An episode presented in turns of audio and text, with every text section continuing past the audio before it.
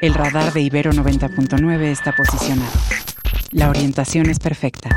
El objetivo, localizar la noticia. Buenos días, Mario. Hola, muy buenos días, Mario. Con gusto de saludarte. Muchas gracias por la invitación a tu programa. Contenta de estar de nuevo con ustedes. Los acontecimientos y sus protagonistas.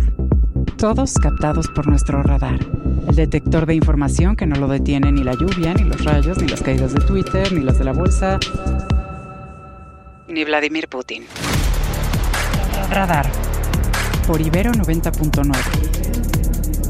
Con Mario Campos, donde la información comienza.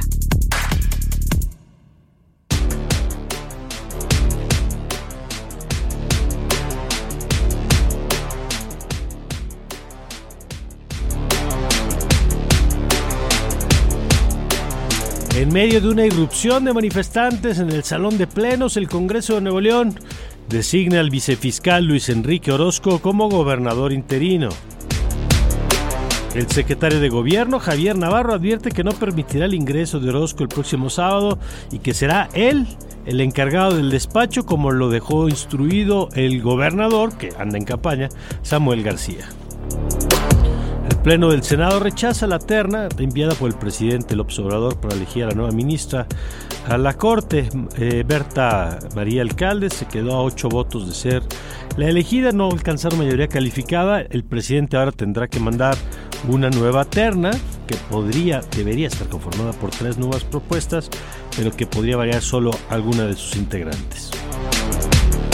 Mientras tanto, en la Cámara de Diputados, le dan muerte a Notimex y aprueban el pleno la extinción de la agencia de noticias del Estado mexicano. Periodistas en Acapulco se manifiestan en las instalaciones de la Fiscalía General de la República en Chilpancingo Guerrero para exigir seguridad para los periodistas en ese estado. Y una buena, el gobierno de Israel y Hamas extienden la tregua un día más hasta mañana. Y muere en los Estados Unidos a la edad de 100 años el polémico, eh, legendario secretario de Estado de los Estados Unidos durante varias administraciones, figura durante décadas de la política exterior de ese país, Henry Kissinger. Radar 99.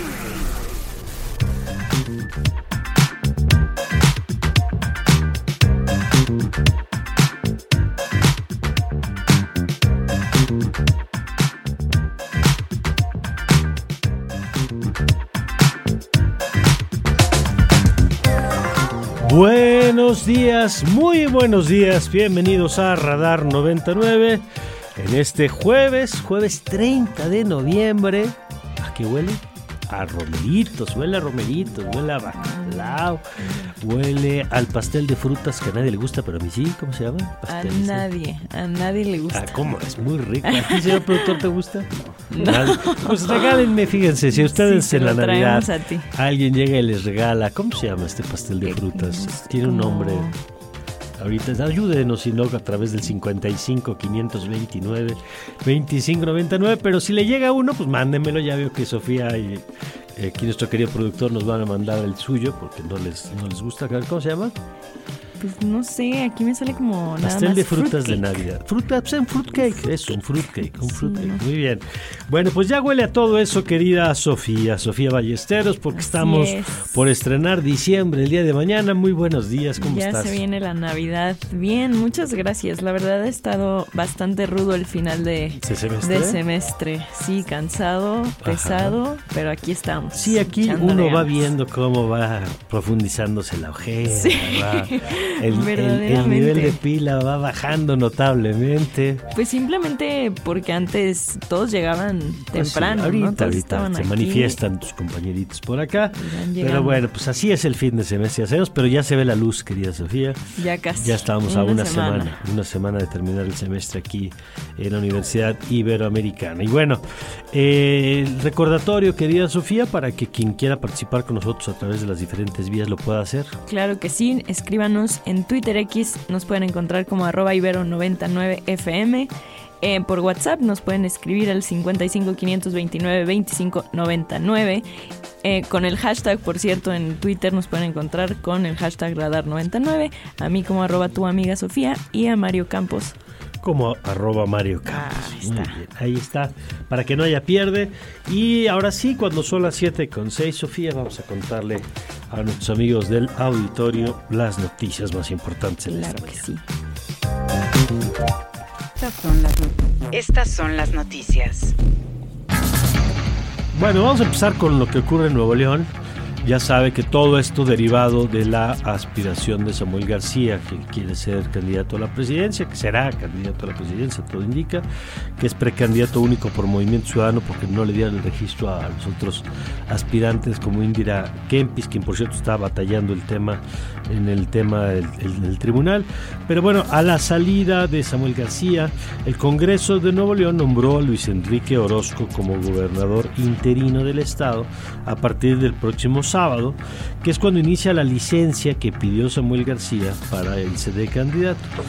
La sesión se vio interrumpida incluso por un grupo de simpatizantes dieron portazo, simpatizantes del Movimiento Ciudadano, aunque ahora Movimiento Ciudadano dice que igual no eran ni simpatizantes suyos, que entraron por la fuerza al salón de sesiones y eh, en la ceremonia en la que finalmente el que era vicefiscal del estado pues rindió protesta al cargo al cual deberá dejar el próximo 2 de junio. Escuchemos pues parte de la bronca que se armó ayer en el Congreso de Nuevo León.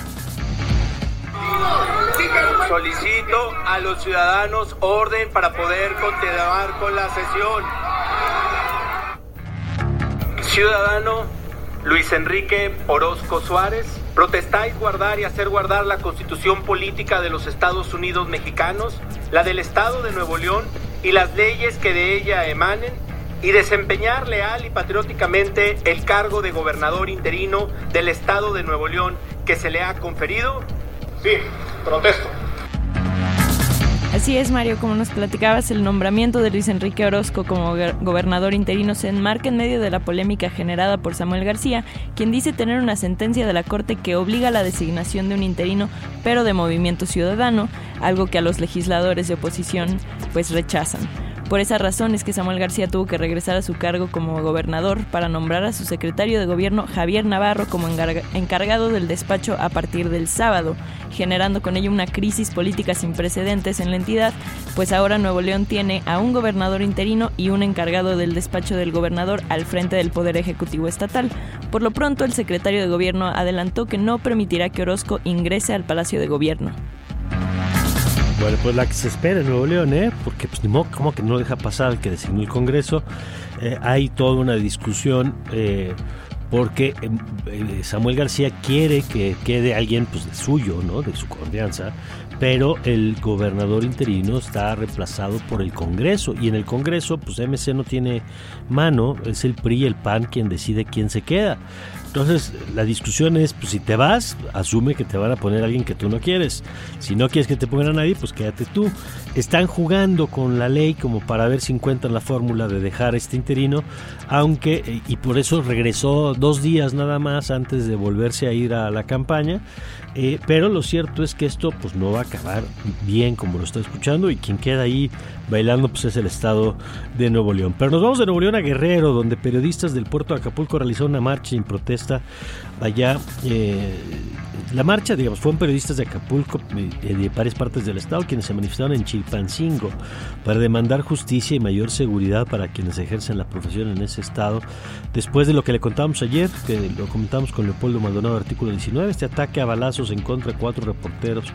El reportero Ignacio Hernández dijo, luego de irrumpir en las instalaciones de la Fiscalía General de la República, que ninguna autoridad cumple para garantizar las mínimas condiciones de seguridad en el estado. Escuchemos parte de la protesta. Tenemos que hacer esta parada aquí para decirle a la presidenta municipal que los medios de comunicación no somos enemigos de los gobiernos, somos sus críticos porque esa es la labor que nos toca desempeñar. La información que nosotros difundimos no se trata de hostigarlos, ni de amenazarlos, ni de generar violencia política en razón de género como nos ha querido tachar. Nosotros como medios de comunicación, nuestra labor es con la sociedad. Y la Cámara de Diputados aprobó este miércoles la extinción de la agencia de noticias Notimex. En lo general, el dictamen se avaló con 262 votos a favor, 210 en contra y una abstención.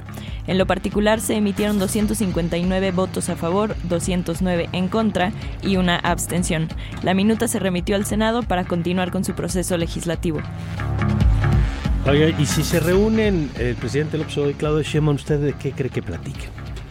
¿De qué serie de Netflix vieron ayer? del documental. Del documental, de la quiniela para la liguilla. ¿No? ¿Tú de qué? De, de, si les gusta o no el fruitcake. ¿no? A lo mejor desde lo que platican. Bueno, yo creo que de todo esto platicaron porque dice Claudia Sheinbaum, precandidata única de Morena, Verde y el PT, que sí se reunió con el presidente López Obrador allí en Palacio Nacional el martes pasado, pero no para hablar de temas políticos, por eso nos preguntábamos de qué tema habrán estado hablando. Aprovechó para enviar, ah bueno, para mandarle mensajes a Xochitl Gálvez, ya volveremos sobre este tema un poquito más adelante, pero por lo pronto de política no hablaron, ¿eh? Por si usted tenía ese mal pensamiento, sáquelo de su cabeza. Ahora cuéntanos esto mientras pasa con Claudia Sheinbaum, ¿qué pasa con Xochitl Gálvez? Así es, por su parte Xochitl Gálvez en Reynosa, Tamaulipas, acusó al precandidato de Movimiento Ciudadano, a Samuel García, de ser cómplice del presidente López Obrador y de ser un mentiroso, junto con el gobierno federal al que consideró uno de los más corruptos de la historia. Samuel García dice que ya acabó la obra de Cuchilla, entonces imagínese, cerraron la obra, Por su parte, la persona que despacha como despachaba como gobernador de Nuevo León, Samuel García, precandidato único del Movimiento Ciudadano, eh, acusó a los dirigentes políticos del PRI, Alejandro Moreno y del PAN, Marco Cortés, de orquestar una guerra sucia en su contra desde la Ciudad de México. No se doblen, que no dejen que desde la Ciudad de México vengan Alito o Marquito a reventar y pensemos en Nuevo León, pensemos en lo que votó Nuevo León por seis años y sobre todo que podamos como neoloneses resolver los temas de Nuevo León. Oye, que me llama la atención, dice, pensemos lo que votaron por seis años. Pues si él se está yendo a los dos años, ¿no sería bueno que el que piense por qué votaron seis años será quizá el gobernador de Nuevo León? Pero bueno, ayer un día importante también, Sofía, y este tema vamos a estar platicando en el Senado sí, el Pleno del Senado rechazó la terna enviada por el presidente López Obrador, integrada por Berta María Luján, Lenia Batres y la consejera jurídica de la presidencia, María Estela Ríos, y entre ellas em, elegir a la ministra que sucede en el cargo al exministro eh, Arturo Saldívar, aunque las tres candidatas intentaron convencer a los legisladores de que su afinidad y cercanía con el presidente serían objetivas en sus resolutivos, el senador del PAN, Damián Cepeda, respondió así a las candidatas. Queremos una corte que sea independiente y autónoma. Hoy nos toca rechazar estos perfiles porque no garantizan independencia y autonomía. Es que va a nombrar el presidente que nombre, que asuma su responsabilidad política histórica y la semana próxima el presidente podría enviar una segunda terna en la que puede repetir a dos de sus candidatas rechazadas en este primer intento y de volver a ser rechazada el presidente podría nombrar directamente a una de sus candidatas. Scanner 360. Y en el plano internacional, el exsecretario de Estado estadounidense Henry Kissinger murió este miércoles a los 100 años de edad en su hogar en Connecticut. El legendario y controvertido diplomático a quien se recordará haber ganado el Nobel de la Paz por haber alcanzado la paz con Vietnam impulsará la paz también en Medio Oriente y respaldará eh, y respaldó varias dictaduras en América Latina en los 70 eh, se había mantenido también activo hasta el final pues a pesar de su avanzada edad en julio pasado visitó China para reunirse con el mandatario del país, Xi Jinping, y funcionarios de alto rango. Vamos a escuchar más detalles de quién fue Henry Kissinger con Radio Francia Internacional padre de la Realpolitik de Estados Unidos de auténtico halcón, Henry Kissinger despierta admiración u odio. En su ejercicio simultáneo como consejero para la seguridad y jefe de la diplomacia de la Casa Blanca en los años 70, fue artífice de la distensión con la Unión Soviética y el deshielo de las relaciones con la China de Mao Zedong. En varios viajes secretos organizó la histórica visita de Nixon a Pekín en 1972 y también en el mayor secretismo llevó a cabo negociaciones con el líder norvietnamita Le Duc Tho para poner fin a la guerra de Vietnam. La firma entre los dos de un alto al fuego les valió en 1973 el Premio Nobel de la Paz, uno de los más controvertidos de la historia, que llevó a la renuncia de dos de los cinco miembros del Comité Nobel en señal de protesta. A Kissinger se le acusa de haber provocado que la guerra de Vietnam se extendiera a la vecina Camboya y de ordenar bombardeos masivos sobre Hanoi para presionar las negociaciones. También de apoyar al presidente indonesio Suharto, cuya invasión de Timor Oriental causó 200.000 muertos en 1975. Pero es sobre todo el papel de la CIA en América Latina, a menudo bajo su instigación directa, lo que más empaña su imagen. Empezando por el golpe de Estado de 1973 en Chile del general Pinochet contra el presidente democráticamente elegido Salvador Allende. Los archivos revelan el alcance del llamado Plan Cóndor de Estados Unidos para eliminar opositores a las dictaduras sudamericanas de, los 70 y 80. Crack 90.9 Ahora sí vamos a escuchar el avance deportivo con Omar García para que nos platique qué sucederá el día de hoy, qué nos tiene preparado para, para esta mañana en el mundo de los deportes. ¿Cómo estás, Omar? Hola Sofía, ¿cómo estás? Buenos días, buenos días querido Mari, por supuesto quienes nos acompañan en esta mañana de Radar. Muy buenos días, pues ya arrancaron los cuartos de final en la Liga MX. Ayer León y América dejaron un partido eh, espectacular que desde los primeros minutos ya estaba dando muestras de cómo va a ser esta llave y es que apenas al minuto uno León se adelantó y bueno, pues ahí en un par de ventajas que terminaron perdiendo el América pudo sacar el empate, mientras que Atlético San Luis, hay que decirlo, sorprendió a todo mundo después de derrotar 1 por 0 a Rayados de Monterrey. Hoy se disputan las otras dos llaves a las 7 de la noche. Puebla recibirá a los Tigres en el Estadio Cuauhtémoc y las Chivas harán lo propio frente a los Pumas a las 9.05 de la noche. Por cierto, eh, hablando de esta última llave, el día de ayer los Pumas ya colgaron el aviso de boletos agotados para la vuelta en el Estadio Olímpico Universitario del próximo domingo. Muy bien, querido Mar, pues así está esta primera etapa. Vamos a ver cómo se da, eh, cómo se va dando, pero por lo pronto buenos resultados, buen espectáculo.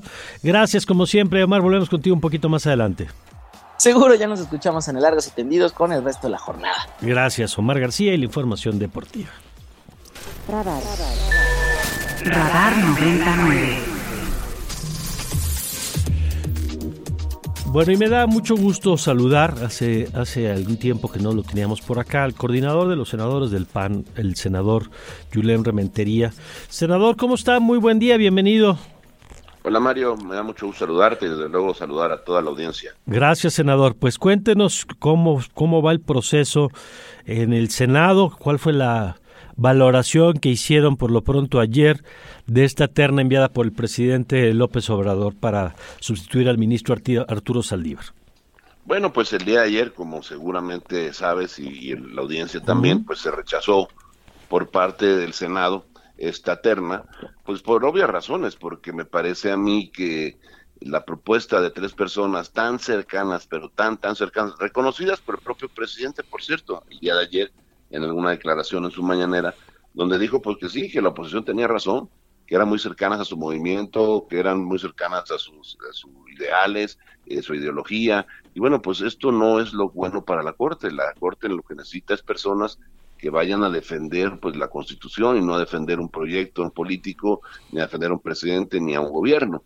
Y entonces, bueno, eso que ya veníamos señalando, pues ahí el presidente mismo lo, lo confirma. Y más allá de las personas, de los nombres, de las cualidades en, lo individual eh, que pudieran tener en lo profesional también, bueno, pues no, no se puede avanzar con nombramientos que lo que quieren es tomar por asalto, eh, en este caso la Corte, y bueno, que demuestran una vez más lo que está pasando en el país, ¿no? La toma de las instituciones, en este caso, no solamente de una institución, sino de, un poder. Estamos hablando del Poder Judicial, estrictamente, pues de la Suprema Corte de Justicia de la Nación, y eso pues no se puede permitir. Afortunadamente, bueno, pues los, hubo los votos suficientes para poderlo rechazar, y ahora el estatus que tenemos es que habrá que esperar una nueva terna para ver en esa nueva terna quién, como lo establece precisamente el procedimiento para elegir a, los ministros, eh, y con ello veremos a ver a quién viene, qué propuestas vienen, y esperemos, ojalá, así fuera que hubiera pues personas que tuvieran pues realmente eh, no solamente cubrir los requisitos sino cubrir con la garantía de que puedan ser pues medianamente independientes autónomos y que defiendan la constitución. Ahora eh, este tema senador el mecanismo de, de elección pues está diseñado así desde 94, cuando fue la gran reforma del Poder Judicial que hizo el entonces presidente Cedillo. Está hecha de tal manera que viene una nueva terna, que ya sabemos que podrían ser tres personas nuevas, que creo que sería lo ideal, pero que puede ser dos más una persona nueva, una mujer nueva. Y eh, está esta situación en la que ustedes, si no le dan eh, la mayoría calificada, me refiero a ustedes como Senado, el presidente podrá designar de manera directa a la integrante de la terna que él quiere. ¿Cómo juega esa variable? Porque lo hemos visto en otras eh, designaciones anteriores, que a veces la oposición pareciera que está presionada como para decir, bueno, si yo no voto de todos el presidente va a poner a quien quiera, por lo menos prefiero yo incidir en el proceso. ¿Cómo están valorando ustedes ese tema? Pues mira, efectivamente, como dices, primero, si se ponen personas que ya fueron rechazadas, pues claramente lo que está apostando el presidente en todo caso es eh, a simplemente tratar de obligar eh, al que el procedimiento concluya para él al final, como lo establece el propio procedimiento. Cosa que no ha ocurrido, entiendo, en estos 30 años, ¿no? Pues no, no ha ocurrido, pero me parece a mí que sería pues muy, vaya, muy pernicioso, demostraría pues ahí precisamente la perversión de la propuesta. ¿Para qué propones a una persona que fue rechazada, que no alcanzó los votos? Pues claramente sabes que hay una persona que no, no, no pasa, que no alcanza los votos, pues es ocioso volverlo a proponer. Entonces pareciera que es una actitud eh, perdón, perversa, por decir, bueno, pues si no pasa, no la prueban, de todas maneras la pongo yo porque así establece el procedimiento. Y esto es lo que vuelve a mostrar otra vez, Mario, es pues simplemente el desdén, eh, el desprecio eh, por quienes integran la Corte y la toma de, por asalto, como decía, de, de, la Corte a través de los nombramientos y destruyendo pues las instituciones, en este caso la, la, la Suprema Corte de la Nación. Ahora, ¿qué es lo que vamos a hacer? Bueno, pues hay gente, hay voces, efectivamente, que viendo este posible escenario dicen, bueno, optemos por el mal menor, veamos qué opción. Yo no quiero pronunciarme sobre, sobre todavía una terna que ni siquiera conozco, no sé cuál, cuál pueda ser el resultado. Ojalá de verdad pudiéramos tener personas pues, que, que, bueno, sí, podrían tener algún grado de simpatía con un movimiento, la corriente, su historia, pero que no tengan el grado de sumisión, de subordinación, como el propio presidente reconoce en estas personas que mandó, porque no se trata de eso. Aquí lastima no a la oposición, no a ti, Mario, a, mí, a Yulen, no, lastima a todo el país, lastima al sistema judicial que más nos vale tenerlo fuerte, tenerlo sólido y que defienda verdaderamente pues los intereses y el Estado de Derecho en nuestro país. Pues sí, eh, y lo deseable, por supuesto, porque aparte estamos hablando de una designación que va a ser 15 años.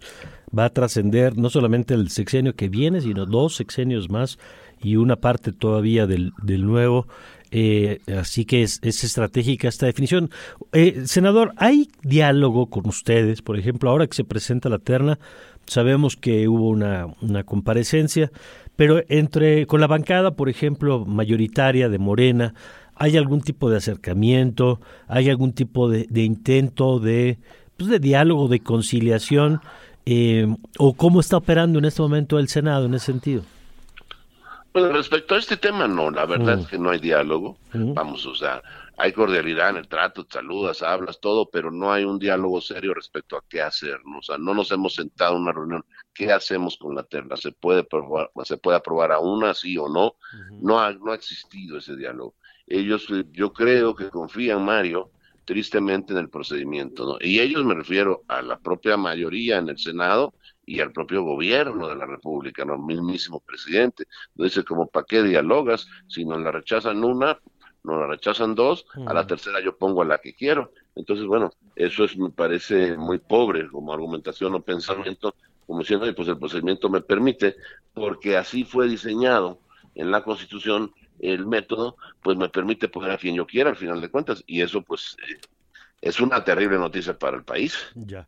Y finalmente, senador, a reserva de que ojalá podamos platicar la próxima semana, una vez que esté definida por parte del presidente la nueva terna, en otros eh, asuntos que están pendientes en el Senado, como el nombramiento de las y los comisionados del INAI, además que entiendo que dentro de, un plazo no largo se va a vencer otro de los comisionados, con lo cual pues nos dejaría una posición menos y nos volvería otra vez a la inactividad del INAI eh, después de que la, Corte le habilitó para sesionar con cuatro.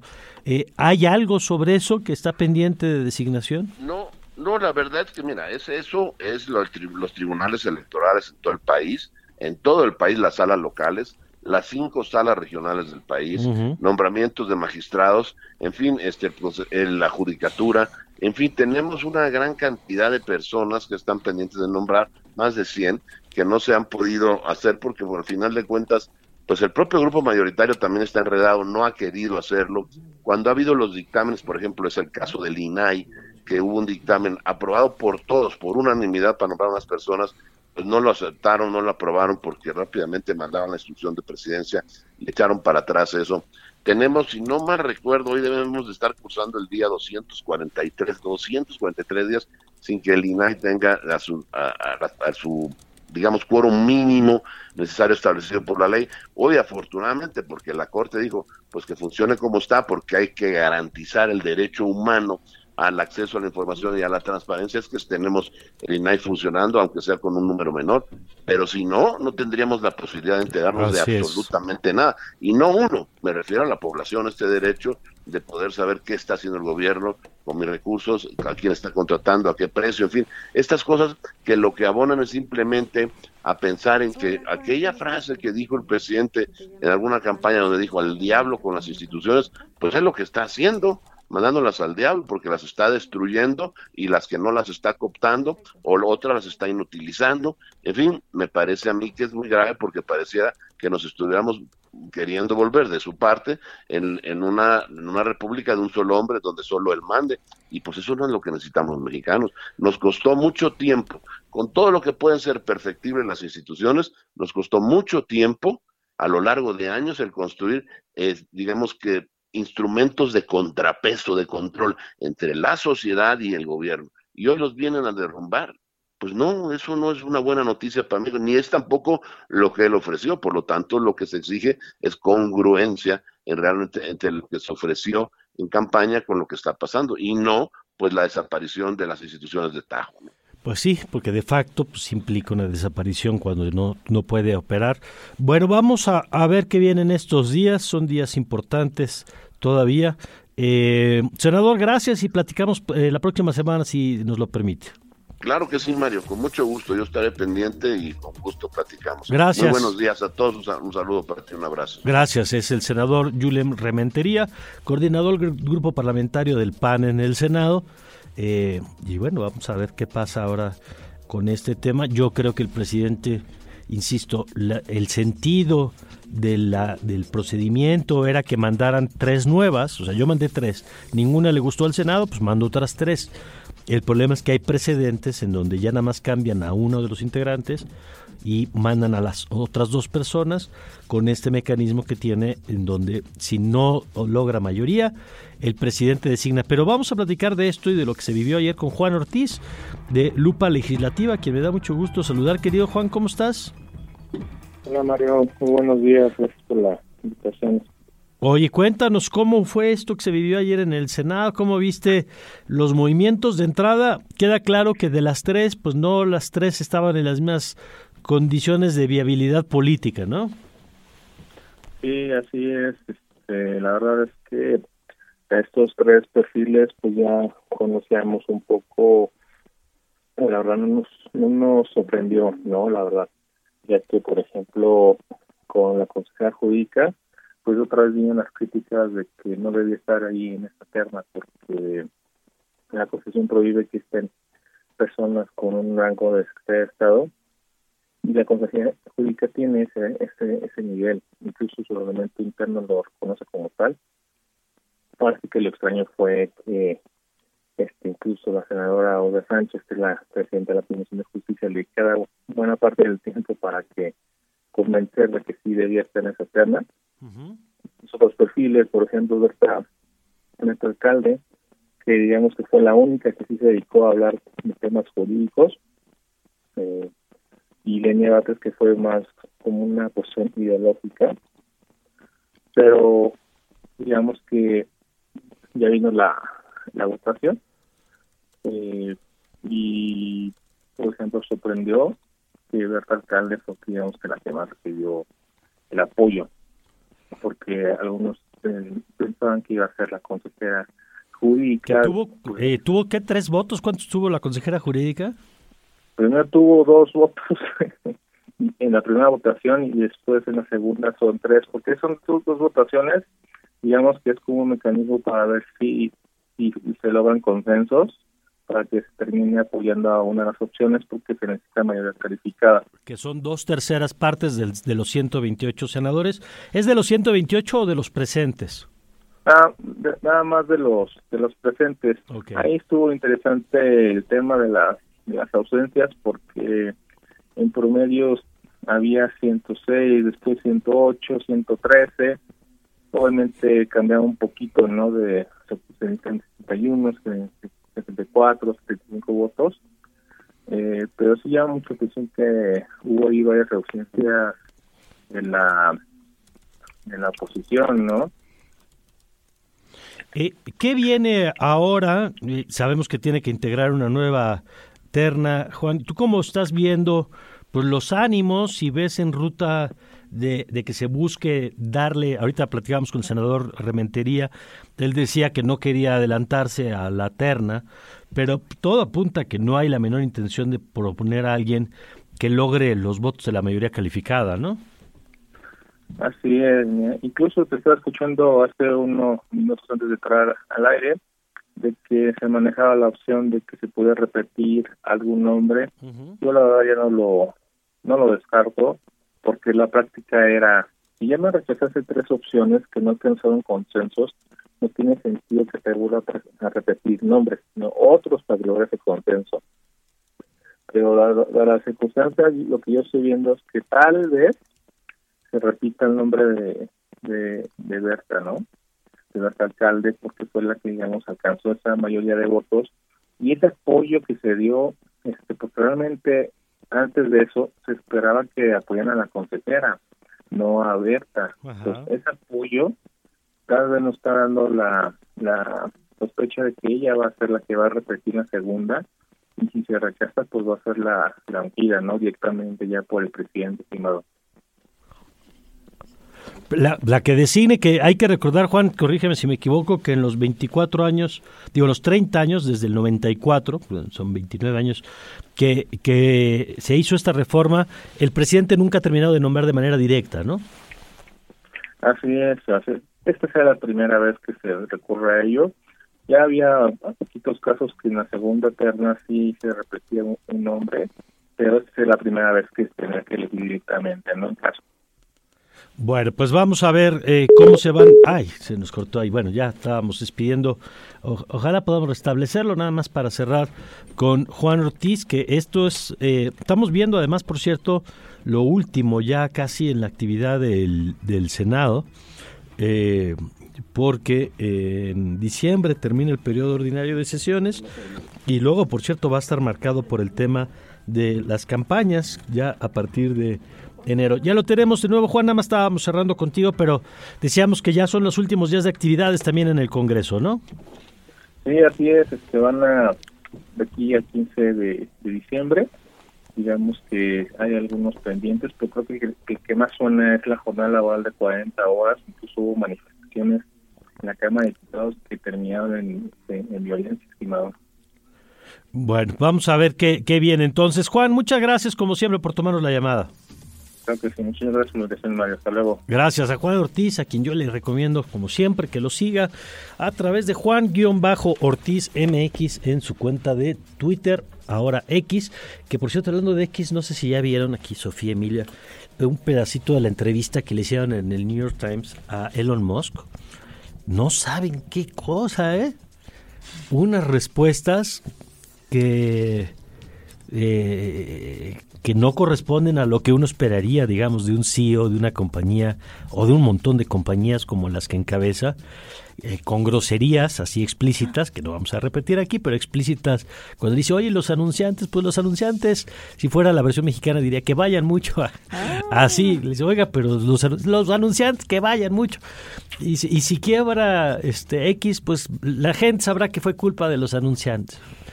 Y el entrevistador así con cara de sí me está contestando lo que creo que me está contestando. Siempre sorprende, siempre, sorprende ese hombre, o sea, de verdad. Pero aparte, y es interesante, luego uno ve los comentarios a la entrevista y toda la banda seguidora un poco medio trompista, eh, aplaudiéndole, ¿no? Sí, que pongan orden a las empresas.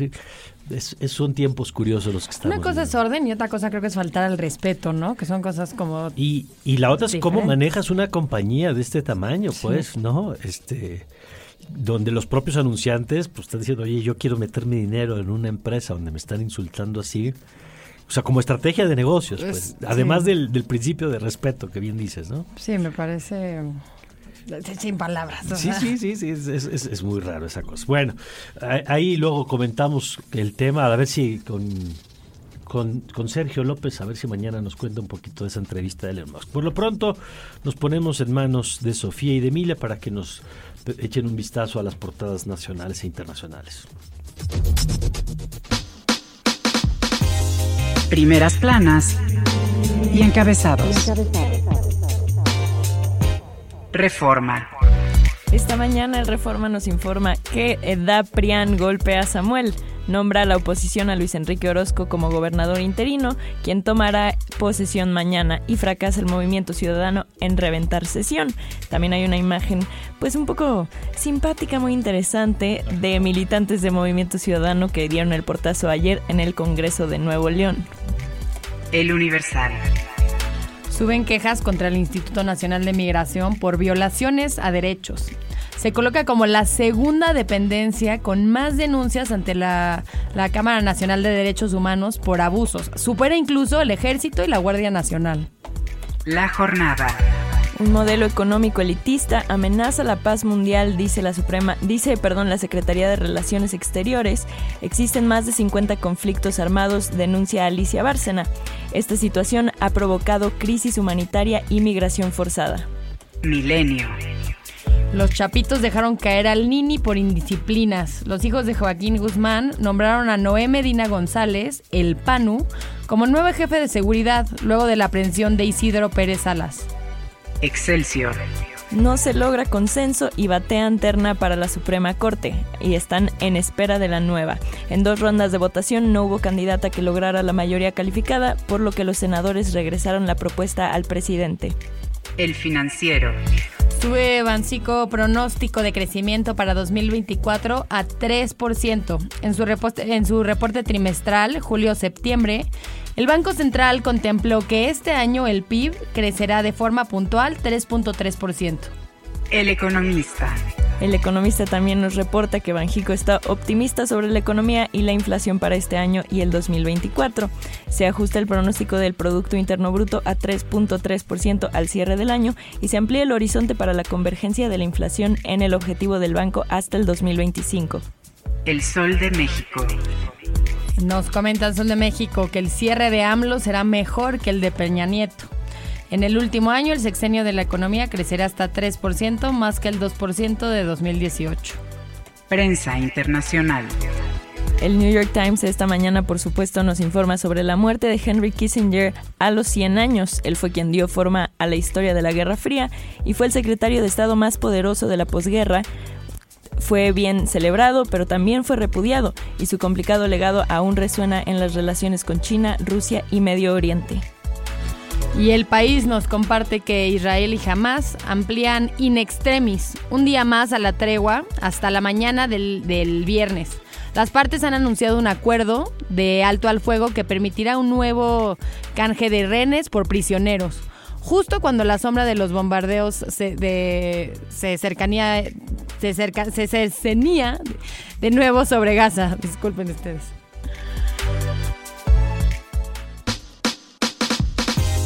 Primeras planas y encabezados. Radar 99.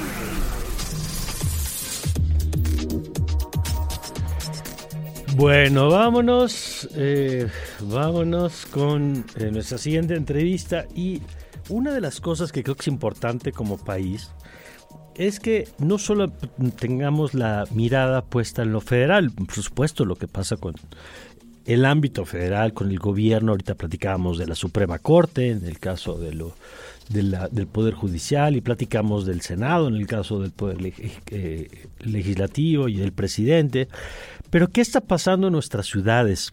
Hay ciudades que desde hace muchos años la están haciendo muy bien, tienen tasas de crecimiento envidiables, eh, que han desarrollado vocaciones además industriales muy claras, ¿no? Por ejemplo, el caso de, de las ciudades con vocación automotriz o aeronáuticas, como el caso de Querétaro. Eh, y hay el INCO, el Instituto Mexicano para la Competitividad, desde hace muchos años ha puesto el foco sobre lo que pasa en las ciudades y qué tan atractivas se van volviendo o no. Y vamos a platicar esto con Jesús Carrillo, él es el director de Economía Sostenible del INCO. ¿Cómo estás Jesús? Qué gusto saludarte. ¿Qué tal, Mario? Encantado de saludarte también a ti y a tu auditorio. A ver, cuéntanos primero, antes de entrar al contenido de este índice que ustedes realizan, que yo insisto en que quizá en este país deberíamos dedicar más tiempo a hablar, sobre todo en la Ciudad de México, porque creo que en los estados sí ocurre más, pero poner más la mirada sobre ese nivel de análisis y no solamente sobre lo federal. Sí, totalmente, Mario. Mira, de entrada, México es uno de los países con una población urbana más grande del mundo. Ocho de cada diez mexicanos vivimos en las ciudades y nosotros en el INCO eh, hacemos este índice para 66 eh, ciudades mexicanas en las que se ubica más del 60% de la población mexicana. Entonces, efectivamente es muy importante porque las ciudades además pues son el primer contacto que todos tenemos con lo público. Apenas salimos de la casa y ya estamos en contacto con la ciudad, con los servicios públicos, con el, con el tema de la basura, con el alumbrado, con los baches, etcétera. Entonces, nosotros, ¿qué es lo que hacemos desde hace varios años? Como decías, eh, juntamos 69 indicadores de estas 66 ciudades y eh, son de muy diversos temas en, términos de competitividad, pues van desde cómo está la seguridad en delitos de alto impacto, pero también en, delitos del fuero común, eh, cómo está el manejo del medio ambiente en residuos sólidos, en consumo de agua, eh, cómo está la educación, la salud, cómo están también desde luego las condiciones laborales, tanto en los ingresos, cuántos demandantes hay en conflictos laborales en las ciudades, infraestructura, transporte y desde luego eh, temas como la corrupción, la percepción de la corrupción, en fin, es un índice, me parece muy útil y este año nosotros, como, como con todos nuestros productos, pues lo, lo, estamos enmarcando en que ya viene un proceso electoral intenso en el que seguramente, como dices, el foco estará en lo federal, pero muchas personas querrán reelegirse como alcaldes, otros querrán estar en, en esas posiciones y bueno, pues hay que evaluar las propuestas y evaluar a las ciudades. Claro, a ver, ¿y cuáles son las ciudades que lo están haciendo bien? Mira, de entre, nosotros dividimos las ciudades en cuatro tamaños, las más grandes, las de más de un millón de habitantes. Los primeros sitios los ocupan Monterrey, luego Saltillo y este año Querétaro se ubica en tercer lugar, eh, desplaza a Guadalajara, que se encuentra en el cuarto, y en quinto lugar está el Valle de México. Después, en las ciudades medianas que van de medio millón a un millón de habitantes, encontramos en los primeros lugares a Durango, que este año da un brinco grande y se ubica en primer lugar. Detrás de, de esta ciudad se encuentran Mazatlán, Culiacán y Hermosillo. Luego, en ciudades un poquito más pequeñas, están Los Cabos y Puerto Vallarta en los primeros lugares, eh, pues estas ciudades turísticas sumamente importantes para, para México. Y ya entre las más pequeñas, ahí nada más tenemos a seis ciudades. Y en primer lugar se encuentra Piedras Negras. Eh, las ciudades que decimos, bueno, que, que, te pregunto que si lo están haciendo bien y nos das algunos nombres, eh, como el caso de Monterrey, el caso de Querétaro, ¿qué es lo que hacen bien? Es decir, ¿qué es lo que, eh, de acuerdo al índice, se considera como que generan condiciones positivas? Mira, desde luego estos, los 10 temas que evaluamos tienen el mismo peso, entonces siempre hay una diversidad de resultados, pero en general pues algo que, siempre vemos que destaca es la escolaridad. Por ejemplo, Durango ahora tiene 11.3 años de escolaridad promedio, Mario. Esto significa que las personas ahí tienen, pues muchas más personas tienen preparatoria que secundaria. Entonces, esto ayuda a la productividad del trabajo y desde luego a que haya más oportunidades, pueden llegar más empresas que buscan el talento. Entonces, siempre la escolaridad y la salud son un tema muy importante. Otro sumamente importante en el que todas estas ciudades están bien o relativamente bien eh, es eh, la seguridad también es muy importante porque la seguridad o la inseguridad afecta de dos formas. Primero, porque cuesta, porque hay que pagar para estar seguros o hay que pagar en su caso incluso extorsiones. Eh, y también pues porque inhibe la atracción de nuevas nuevas inversiones. Hay ciudades que a pesar de ser inseguras atraen inversiones, por ejemplo, Tijuana o Juárez, que tienen unas tasas de homicidio elevadas, pero eh, digamos les faltan les faltan algunas cosas. Y otra cosa muy importante es que están en general pues bien bien eh, ubicadas en términos de transporte o de o de temas de infraestructura eléctrica, de precios de la electricidad, en fin, insumos que son básicos tanto para la población como para eh, la industria. Eh, ¿Cuáles son algunas de las lecciones que derivado de este índice tú dirías los gobiernos tienen que tomar en cuenta eh, como políticas públicas que hacen que una ciudad de largo plazo, porque evidentemente al hacer este ejercicio año tras año, ya no solamente te da una fotografía, sino que te muestra pues qué eh, iniciativas sí funcionan y tienen resultados y cuáles no. ¿Cuáles serían algunas de las lecciones que tú dirías? A ver, una ciudad que quiere hacerla bien, porque esto se traduce después en inversiones, en empleo, en crecimiento, en mayor presupuesto, en mayor presupuesto público que puede traducirse en mejores servicios. Es decir, ¿cuál sería? Yo entiendo que no hay una fórmula única, pero si, si nos acercáramos a una especie de receta, ¿cuál sería? Mira, yo, yo, yo de entrada pensaría que hay que usar la información, ¿no? Este, que hay que usar estos datos. Eh, y, no me refiero únicamente al, al, IQ que nosotros presentamos, sino en general a aprender a desarrollar capacidades para diagnosticar. Eso es básico, sé que es aburrido muchas veces mencionarlo, pero es muy importante. Otra cosa que es eh, sumamente eh, crucial para las ciudades es que logren cada vez tener más autonomía e independencia presupuestaria. Y para eso tienen que mejorar en el cobro del predial, tienen que mejorar sus catastros, tienen que eh, eh, buscar una mayor formalidad en la economía. En fin, esto es muy importante también porque esto implica o, o digamos lleva a que ocurra una tercera cosa que es también pues muy importante en la planeación urbana, mm. que se puedan eh, diseñar planes ordenados de crecimiento para que cuando nuevas colonias se necesiten, pues tengan servicios adecuados, que no sean demasiado costosos, que no sean asentamientos irregulares que luego necesitan, por ejemplo, surtirse agua por pipas, eh, que puedas llevar el transporte para que el trabajo y la vivienda no estén totalmente desconectadas o que sea costoso el transporte y desde luego porque así con, un crecimiento más ordenado pues siempre va a ser eh, muy mucho más sencillo eh, brindar seguridad a la población. Entonces, creo que estos tres elementos son importantes. Oye, por último, Jesús, una pregunta que nos hace nuestro radio escucha Roberto Muñoz. Dice, ¿cómo analizan el tema del agua y su justa distribución al evaluar la competitividad? Mira, eh, digamos que la justa distribución sería algo muy difícil de, identificar, pero nosotros tenemos dos indicadores importantes. Uno es el consumo de agua en metros cúbicos per cápita, o sea, por persona. Este es un dato que tenemos de agua, eh, de Conagua.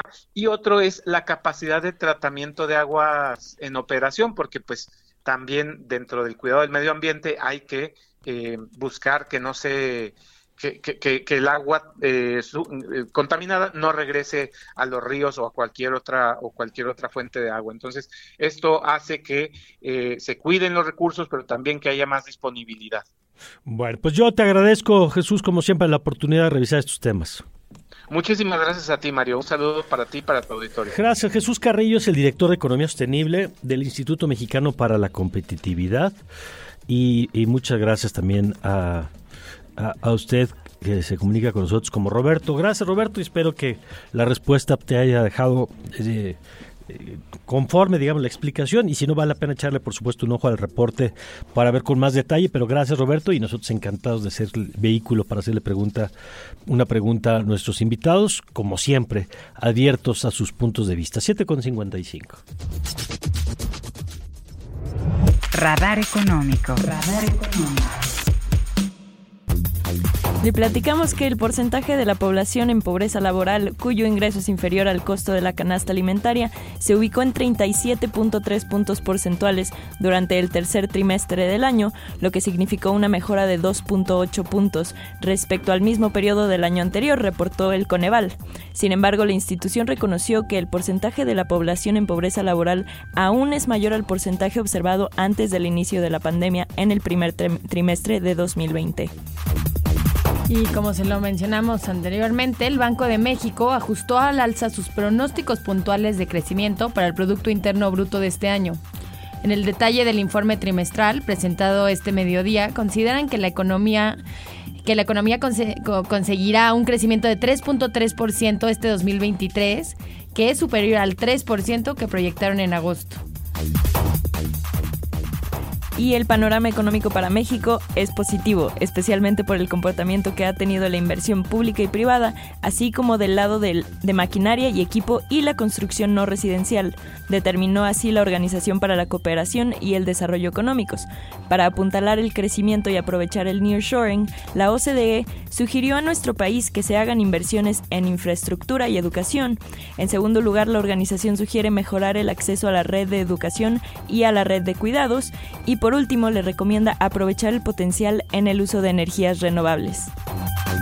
El crecimiento económico de Estados Unidos fue más fuerte de lo estimado para el lapso de julio a septiembre de este año, debido a que hubo más inversión y un gasto gubernamental mayor de lo esperado originalmente. La mayor economía del mundo experimentó un crecimiento del Producto Interno Bruto de 5.2% a tasa anualizada en el tercer trimestre, dijo el Departamento de Comercio en un informe. Y le platicamos que esta mañana la criptomoneda Bitcoin tiene un valor de 37.800 dólares, mientras que un dólar nos cuesta 17 pesos con 39 centavos. Toda esta información de Alfonso Cerqueda, a quien le mandamos un gran saludo. Radar. Radar 99.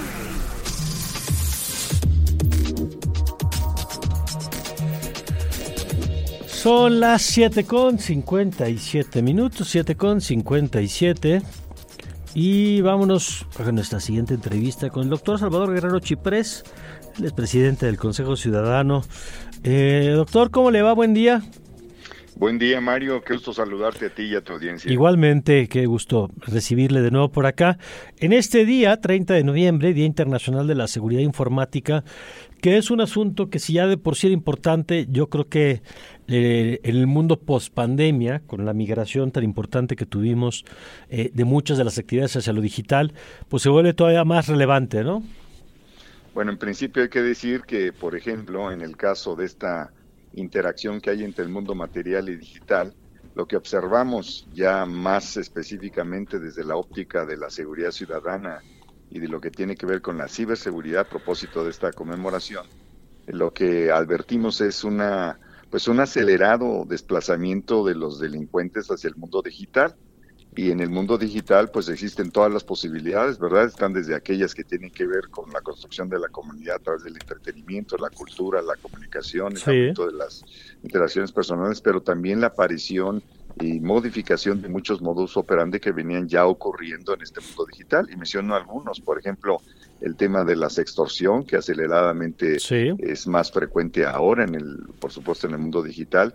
También el tema de la compraventa fraudulenta de bienes y servicios el tema también de la existencia que hemos platicado aquí, Mario, de los montadeudas que promueven crecientemente sus eh, pseudo Que es brutal, porque es, una mezcla de, perdón que lo interrumpa aquí, doctor, pero el otro día conocí un caso de una persona que cayó en esto, pide un préstamo en una página de internet, eh, se lo dan, pero luego amenazan, por ejemplo, con, intereses altísimos, pero amenazan, por ejemplo, con difundir a sus contactos a, acusaciones de que es eh, pederasta y mandárselo a todos, le, hackean el WhatsApp y luego a través de su red de contactos empiezan a mandarle información de, de que es una persona defraudadora, es eh, práctica, y bueno, le vuelven un infierno la vida a la persona que termina cayendo en esas redes. Así es, bueno, para las personas que se dedican a la política o empresarios muy poderosos o artistas o deportistas, no es importante que les estén pegando, pero para muchas personas cuya reputación es eh, parte central de su identidad, pues les amenaza con destruirles la vida. Así que los montadeos son también una demostración de este acelerado desplazamiento delictivo hacia el mundo digital y por eso es importante este día, Mario. En, en este sentido hay varios temas que atender. Uno de ellos, doctor Guerrero Chiprés, es el marco legal. Eh, hemos visto, por ejemplo, eh, en el tema del acoso a, mujeres en medios digitales, lo vimos este año con el acoso a algunas jugadoras de fútbol, eh, en donde de pronto no había un marco legal suficiente como para detener y sancionar a las personas que acosan a, una mujer en redes. Y por eso le pregunto, ¿cómo estamos en materia de marco? Porque ya después viene el tema de cumplimiento, pero por lo pronto que existe el marco para exigir eh, sanciones cuando lo ameriten. Sí, hay dos ópticas. Primero que nada hay que decir que hay tipos penales ya muy claramente establecidos que nos pueden ayudar a enfrentar los delitos que también en el mundo digital se están eh, incrementando. Por ejemplo, el tema de usurpación de identidad es un tipo penal específico está en el artículo 201, 211 bis del Código Penal de la Ciudad de México, o en el caso de pornografía, por ejemplo, cuando con inteligencia artificial se complementa la imagen de una persona, la imagen auténtica, con, con una imagen construida digitalmente, como ocurrió de, de, parte de las estudiantes contra un eh, compañero estudiante de ellas en, el, Politécnico Nacional. Ahí está el tema de pornografía, que es el artículo 187 del Código Penal, y, por ejemplo, también está el tema de extorsión y sextorsión, que está el artículo 236 de, del código también, o el tema de fraude, o el tema eh, que llamamos eh, contra la intimidad sexual. Entonces, ahí hay sanciones que pueden ir a 14, 6, 8 años de prisión, 11 años de prisión, según sea el, el, tema de los agravantes. Pero desde otro punto de vista, hay que decir que el legislativo me parece ha perdido la oportunidad hasta este momento de concentrar una muy buena e integral propuesta para eh, constituirse como renovación complementaria del marco en materia de ataque a los ciberdelitos. Ahí me parece que también han desperdiciado la oportunidad de difundir a través de esa lógica precisa, convergente y unitaria de preocupación, pues eh, la materia que es importantísima aquí, que se divulgue y que se conozcan los delitos que, de los cuales hemos estado hablando en el Consejo Ciudadano en estos cinco años con mucha, pues con mucha insistencia. Entonces, lo que te quiero plantear aquí es que las dos cosas son posibles. Sí se puede combatir y prevenir el delito y de otra, desde otro punto de vista, sí es necesario que se fortalezca el marco normativo y se precise ante los desafíos que implica el mundo digital, particularmente la aparición de la inteligencia artificial. Claro, no, que ese es el gran tema, la suplantación de identidad va a ser el gran tema. Y por último, eh, eh, doctor, el tema de la cultura eh, esto que se llama alfabetización mediática, antes y ahora alfabetización digital. ¿Cómo ve que estamos en este tema? Porque a veces, aunque hay advertencias del phishing y, y algunas nos las sabemos, ¿no? Eh, lo cierto es que todavía creo que nos hace falta mucha, mucha capacitación en ese sentido, ¿no? Bueno, en principio hay que hacer notar que a nivel municipal, estatal e incluso nacional es necesario formar nuevos equipos actualizados permanentemente respecto de los desafíos y vulnerabilidades por la ciberdelincuencia. Entonces, yo creo que estamos a una décima parte de lo que deberíamos estar en esos equipos en todos los ámbitos, marcadamente, subrayo el tema municipal. Un segundo elemento que es muy importante hacer notar es que es mucho más frecuente conocer, sea por casos eh, por la prensa convencional o por la prensa digital o por las viralizaciones que hay de algunos ejemplos, pues situaciones en las cuales se observa claramente que no estamos suficientemente preparados para desarrollar esta cultura eh, digital preventiva en la cual queremos insistir en este espacio ahora mismo contigo, Mario. Es necesario que esa cultura pues tenga recursos, tenga impulso por parte de la sociedad civil en todos los espacios, especialmente municipal, y también que tenga una presencia destacada en la agenda pública pública cotidiana de todos los actores políticos. Así que yo diría que estamos en una víspera de algo que debe ser mucho más importante en la agenda nacional. Sin duda, doctor. Gracias, como siempre. Te mando un abrazo, Mario. Hasta luego. Gracias, el doctor Salvador Guerrero Chiprés. Hoy, por cierto, hay un foro, eh, querida Gio, por ahí. Eh, eh, hoy hay un foro en el Senado a propósito de este tema. A ver si el, día de mañana o el lunes podemos tener una entrevista porque están discutiendo sobre legislar en temas de inteligencia artificial. Y déjame decirle nada más esto y ahorita ya vamos con algo de música, pero si hay uno de los desafíos que vamos a tener aquí quienes estamos, Sofía, Emilia, Charles, todos los que estamos aquí en cabina y usted que nos hace el favor de acompañarnos, créamelo, se lo digo, tome nota. Una de las cosas más difíciles que vamos a saber es cómo distinguir lo verdadero de lo falso cómo saber que de veras esa persona que tú estás... Hoy veía, por ejemplo, una nueva eh, un desarrollo, digamos, de inteligencia artificial que lo que hace es animar fotos.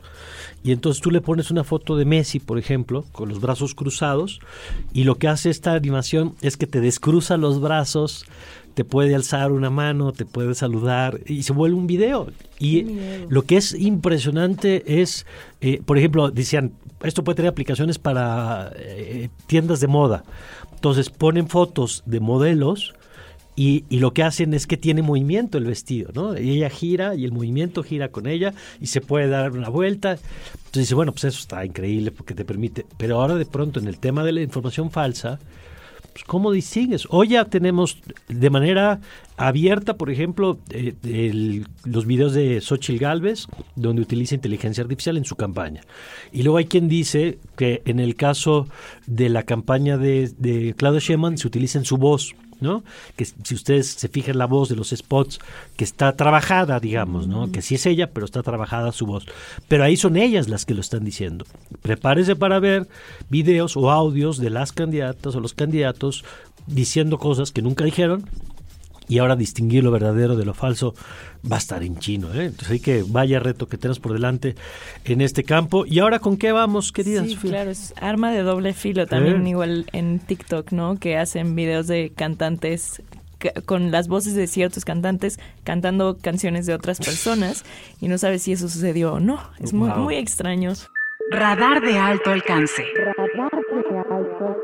Escúchanos en el 90.9 de FM y en nuestra aplicación Ibero 90.9 para Android e iOS.